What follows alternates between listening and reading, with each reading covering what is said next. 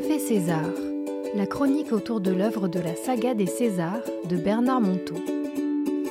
Bonjour à tous et à toutes et bienvenue sur le 93.6. Vous êtes sur Radio Bulle, votre radio de la jeunesse. Merci de votre fidélité, chers auditeurs. Myriam Besson avec vous pour vous présenter un nouveau numéro de Café César. Je suis aujourd'hui en compagnie de mon ami et collègue de radio, Patrick Fijac. Bonjour Patrick. Bonjour Myriam, bonjour à toutes, bonjour à tous. Mon vieux complice qui m'a amené une nouvelle participante, Léa. Bonjour Léa. Bonjour à tous. Et notre cher Bruno qui a pris goût aux, aux émissions de radio Bonjour Myriam, bonjour tout le monde. et que vous connaissez déjà. Alors je rappelle pour les nouveaux auditeurs que Café César c'est notre petite parenthèse d'enchantement où j'invite mes invités en studio, mais vous aussi mes auditeurs à découvrir euh, une histoire de ce vieux héros euh, des romans de Bernard Monteau, César, et qui va nous surprendre avec l'histoire du jour, le saint de l'argent juste. On l'écoute. Il arriva qu'un jour, César décida de payer encore plus d'impôts. Non mais ça ne se fait pas des choses pareilles, il doit être devenu fou, pensa son jeune ami Jacques en recevant la lettre que César venait de lui écrire à ce sujet. Il eut beau lire et relire cet étrange courrier, il ne parvint pas à comprendre pourquoi le vieil homme voulait soudain payer plus d'impôts, sans que l'administration lui fasse la moindre demande. Jacques tourna dans sa tête le problème dans tous les sens, pour essayer de comprendre ce qui pouvait bien lui arriver pour prendre une telle décision. César était-il en train de perdre la tête? Avait-il besoin pour X raisons de faire une expérience de générosité? Avec ce bougre d'homme, on pouvait s'attendre à tout. Ou bien, tout simplement, voulait-il se faire remarquer? Et là, il avait vraiment réussi. En fin de journée, le jeune homme se résolut à téléphoner à son vieil ami. Il fallait en avoir le cœur net. C'était quoi toute cette histoire d'impôts? César n'était pas assez riche pour jouer les donateurs, et pas assez bête pour faire un don aux impôts. Il y avait quand même mieux que l'administration fiscale comme misère à soulager pour exercer son bon cœur. Allô? Allô César? Oui, c'est moi, Jacques. Alors, comment vas-tu? Bien, bien, bon Jacques. J'ai ramassé plein de salades et mes tomates commencent à donner. Cette année, j'ai même planté des cornichons. Non mais, il est où là? Il a perdu la tête à me parler de son jardin après la lettre qu'il vient de m'envoyer? Ou bien il se fout de moi? Ça, c'est bien possible, se dit Jacques un peu perplexe devant le discours de son vieil ami. Dis donc César, j'ai reçu ta lettre, tu sais, et je dois dire que je comprends pas du tout ce que tu m'écris. C'est quoi cette histoire d'impôts? Pourquoi veux-tu payer plus d'impôts que la somme qu'on te réclame? C'est dingue ton truc Ils vont être morts de rire aux impôts Mais non, mon Jacques, c'est du sérieux. Malgré ma petite retraite, de l'argent, j'en ai beaucoup trop. Quoi de mieux que de le donner à l'administration fiscale pour le redistribuer pour le bien de tous? J'ai une bonne vie, tu sais. J'ai tout ce qu'il me faut. À mon âge, faire des économies est totalement inutile. Je n'ai même pas de famille à qui les léguer. Mais César, tenta de couper Jacques, estomaqué par cette réponse. Mais quand on veut faire de l'humanitaire, on, ne donne pas son argent aux impôts. Et pourquoi pas, mon ami? Jacques comprit que le vieil homme avait pris sa décision et qu'il ne parviendrait pas à le convaincre d'en trouver une autre. Alors il orienta la discussion sur le jardin, histoire de revenir à des choses bien plus passionnantes. Les tomates, les carottes et les salades, il n'y avait rien de mieux pour amener César à la gravité. Il aurait tout le temps lors de sa prochaine visite pour essayer de mieux comprendre ce don étrange fait aux impôts. Les semaines passèrent, et deux mois plus tard, Jacques rendit visite à César, comme de coutume, à l'occasion de son anniversaire. Il était en pleine forme, le bougre, éclatant de santé malgré son grand âge. Tout se passa normalement, jusqu'au moment où Jacques voulut aller aider Antoine, le voisin agriculteur, à rentrer toutes ses bottes de foin. Ah, mais mon Jacques, je vais te dire la même chose que toi, lors de mon don aux impôts. Ne pourrais-tu pas aider quelqu'un d'autre? N'y a-t-il pas plus malheureux? Jacques, piqué au vif, ne sut rien lui répondre. César avait raison. On aide toujours qui on veut, sans forcément avoir besoin de se justifier. Alors qu'il s'apprêtait à interroger son vieil ami au sujet de son don, le vieil homme prit les devants en s'exclamant soudain. Est-ce que tu connais la nature de l'argent? Sa vraie nature, mon Jacques C'est le sang de l'ego, le sang du moi, le sang qui permet d'avoir les choses pour être. C'est ainsi. L'humain a besoin d'avoir pour être. Et l'argent lui permet de payer pour en avoir toujours plus dans l'espoir d'être mieux. Mais l'argent rend fou quand il permet d'acheter l'inutile. Alors, la surconsommation devient une maladie grave, un gaspillage, une tumeur. Car avoir de plus en plus de choses inutiles, cela n'a pas de sens.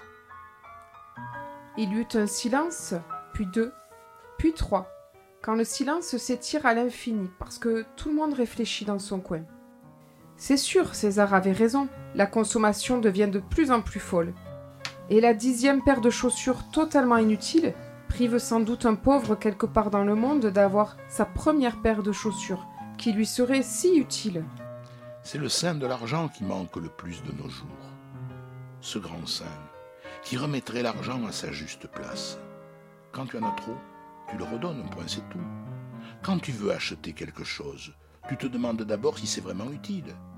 Et puis, l'argent, cela ne sert pas seulement à acheter, mais aussi à partager. Car partager doit devenir une nouvelle manie humaine. Jacques se mit à ranger la cuisine pour se donner une bonne contenance, pour se donner le temps de réfléchir. Que pouvait-il rajouter à l'argent devenu fou des hommes devenus si avides C'était une évidence, mais qui en tenait vraiment compte? Vois-tu, mon Jacques, moi aussi, je cherche modestement une sainteté de l'argent. Moi aussi, je me demande mon argent pourrait être bien plus utile que chez moi, puisque j'en ai trop? J'ai pensé aux impôts, parce que cet argent sert le bien de tous, c'est tout. Et tu ne sais pas la meilleure? Les impôts m'ont envoyé un reçu pour déduire mes prochains impôts mon don à leur service. Et voilà, c'était l'histoire du sein de l'argent juste. Je rappelle que vous êtes dans l'émission Café César avec Myriam et ses invités sur le 93.6, sur Radio Bulle, votre radio de la jeunesse. Alors mes invités du jour, mais vous aussi, mes auditeurs qui avez écouté cette histoire, vous avez peut-être été touchés par euh, ou interpellés par quelques mots, par un passage. Peut-être vous vous êtes reconnus dans le personnage de Jacques ou peut-être même de César. Donc moi, je laisse en studio un temps de silence, un petit temps de silence à mes invités pour leur demander, pour, pour qu'ils puissent répondre avec, demandez à votre cœur qu'est-ce que vous souhaitez partager? Euh, moi, j'aimerais bien être copain avec ce César parce que s'il a de l'argent en trop. oui, mais tu as vu, Bruno, il ne le donne pas, il le donne aux impôts. oui. de manière à ce que tout le monde puisse le, Oui. à- le- l'avoir. Oui. C'est vrai que c'est une. Ça peut surprendre. Ah, mais quand on y réfléchit bien. Oui, je ne sais pas si euh, Bezos euh, aurait le même comportement. Oui, euh, mais quand je regarde la situation aujourd'hui, la situation de la France, je me dis au jour, qu'est-ce qui se passe? Il se passe que les riches en paient de moins en moins et que c'est les pauvres qui en paient de plus en plus. C'est-à-dire que cet argent, il est inégalement réparti. Et c'est ça qui pose un problème. Moi, je trouvais très intéressant d'avoir ton- le point de vue de Bruno. Parce que quand je lui ai présenté le thème, j'ai trouvé, euh, Bruno, si je, peux si je peux le dire, si je peux le confier aux auditeurs, que tu étais aussi estomaqué que Jacques par les deux mots associés argent et juste. Voilà, oui. Déjà, qu'est-ce que c'est euh, la justice, euh, le juste?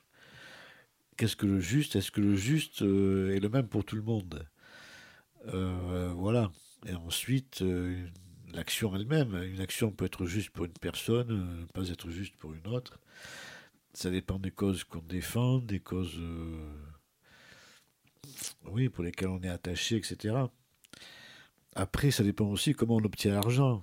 Si c'est par le travail ou si c'est simplement euh, euh, par héritage ou etc.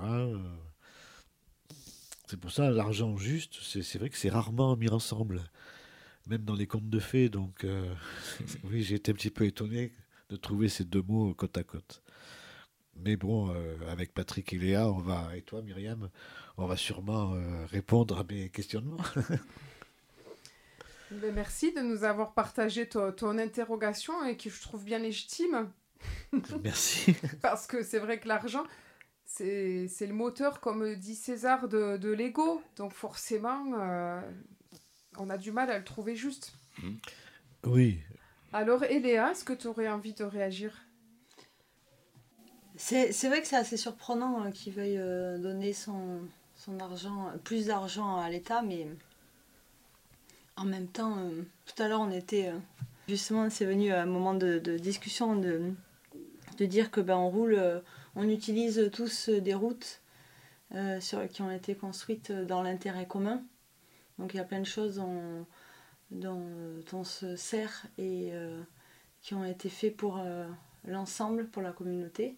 Donc c'est ça va ça prend du sens de donner euh, pour avoir plus euh, que soit le plus donné en retour. Après euh, on est un peu dans une, époque où c'est un peu compliqué quand même de faire confiance euh, en, l'intégrité de l'État et que l'argent va vraiment aller dans le bien commun. Et que les choses, les décisions sont pas souvent prises dans cet ordre-là. C'est toujours pour l'intérêt de quelques petites personnes au détriment de tous. Donc ça donne quand même envie de...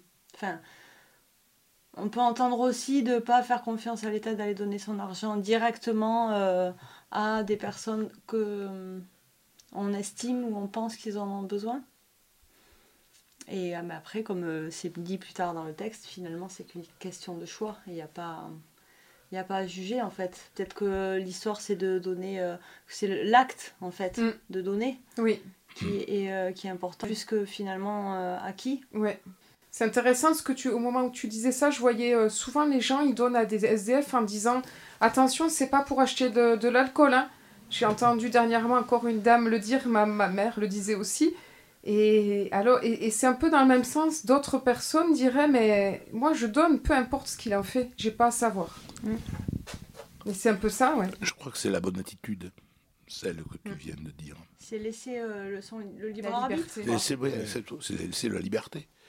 Et, et moi, j'avais en tête, en écoutant la première image qui m'est venue, c'est celle de- d'une maxime.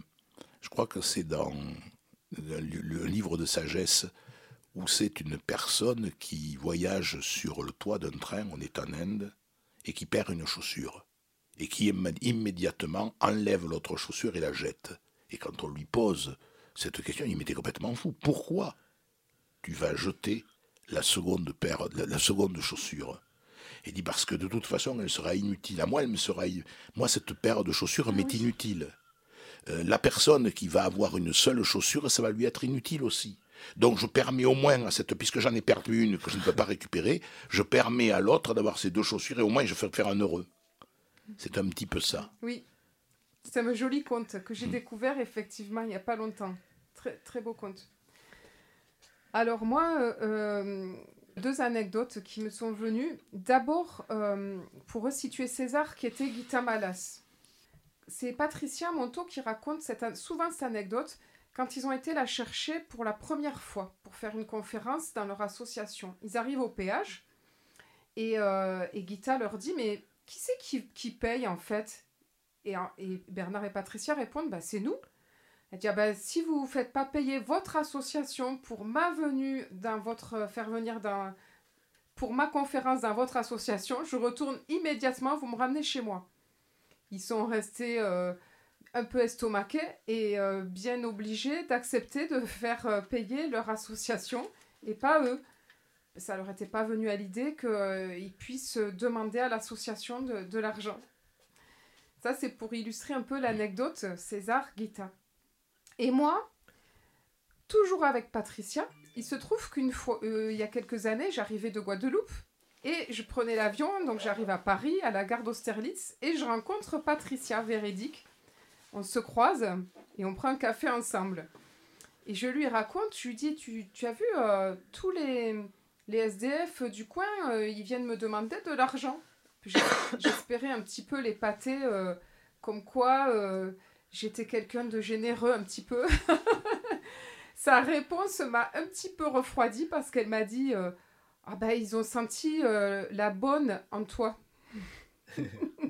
J'ai repensé aussitôt à cette anecdote avec Gita et franchement, c'était pas un compliment. c'était un miroir.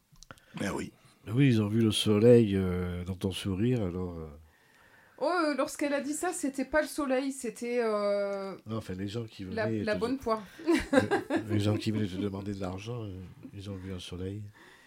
Suis dit, je voulais dire à César qu'il peut très bien faire un don à n'importe qui, n'importe quelle association, et bénéficier de 66% de réduction. C'est vrai. C'est vrai. Alors, est-ce que vous auriez, euh, un de vous aurait un exemple de surconsommation, de consommation qui aujourd'hui vous semble devenue euh, excessive Qui entrait dans le monde, hein Dans le monde? Ah, il y en a une, ça a été au début du confinement. De quoi a-t-on euh, surconsommé? Ben, De papier toilette et de pâtes. Et, et- et qu'est-ce qui se passe aujourd'hui? On le referait, il y aurait la même chose. C'est marrant parce que moi j'ai pensé tout de suite à quelqu'un dans mon travail qui était confiné pour cause de Covid, une jeune femme et qui a dit mais euh, je n'ai fait que des achats compulsifs. J'ai dépensé avec ma carte bleue par internet et j'ai commandé et des habits et des fauteuils et un fauteuil, je sais plus quoi. Et le pire c'est que j'ai dû renvoyer 80% de la marchandise parce que ça ne m'allait pas.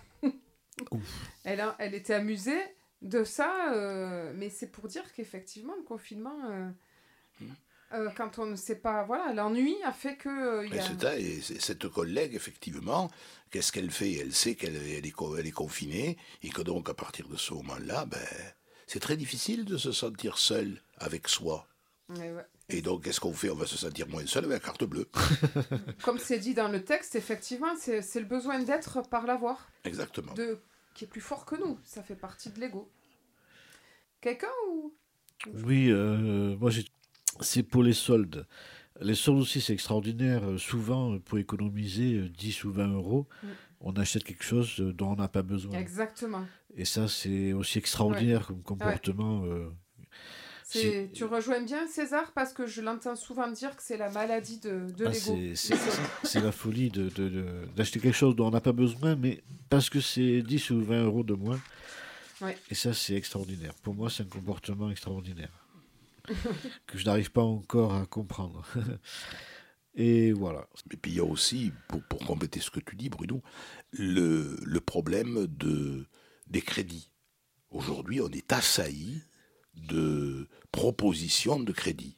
Et donc les gens, c'était extraordinaire. Vous rentrez dans un magasin, vous pouvez partir avec l'objet de votre choix, téléviseur, euh, ordinateur, euh, canapé, et payer trois mois plus tard. Les gens s'imaginent qu'ils ne le paient pas, Ouais. puisqu'ils le prennent tout de suite. Et ensuite, c'est lorsque ben, le crédit tombe, les gens n'ont plus d'argent. Ben, moi, j'ai pas un, un en particulier, mais euh, finalement, le, le- type. en, en général, maintenant, on consomme tout trop, en fait. C'est euh, ce qui prend beaucoup plus de place dans la vie. euh, c'est ce qui est inutile. Alors que les choses indispensables, bon, ben, se nourrir, euh, boire, se loger, avoir chaud.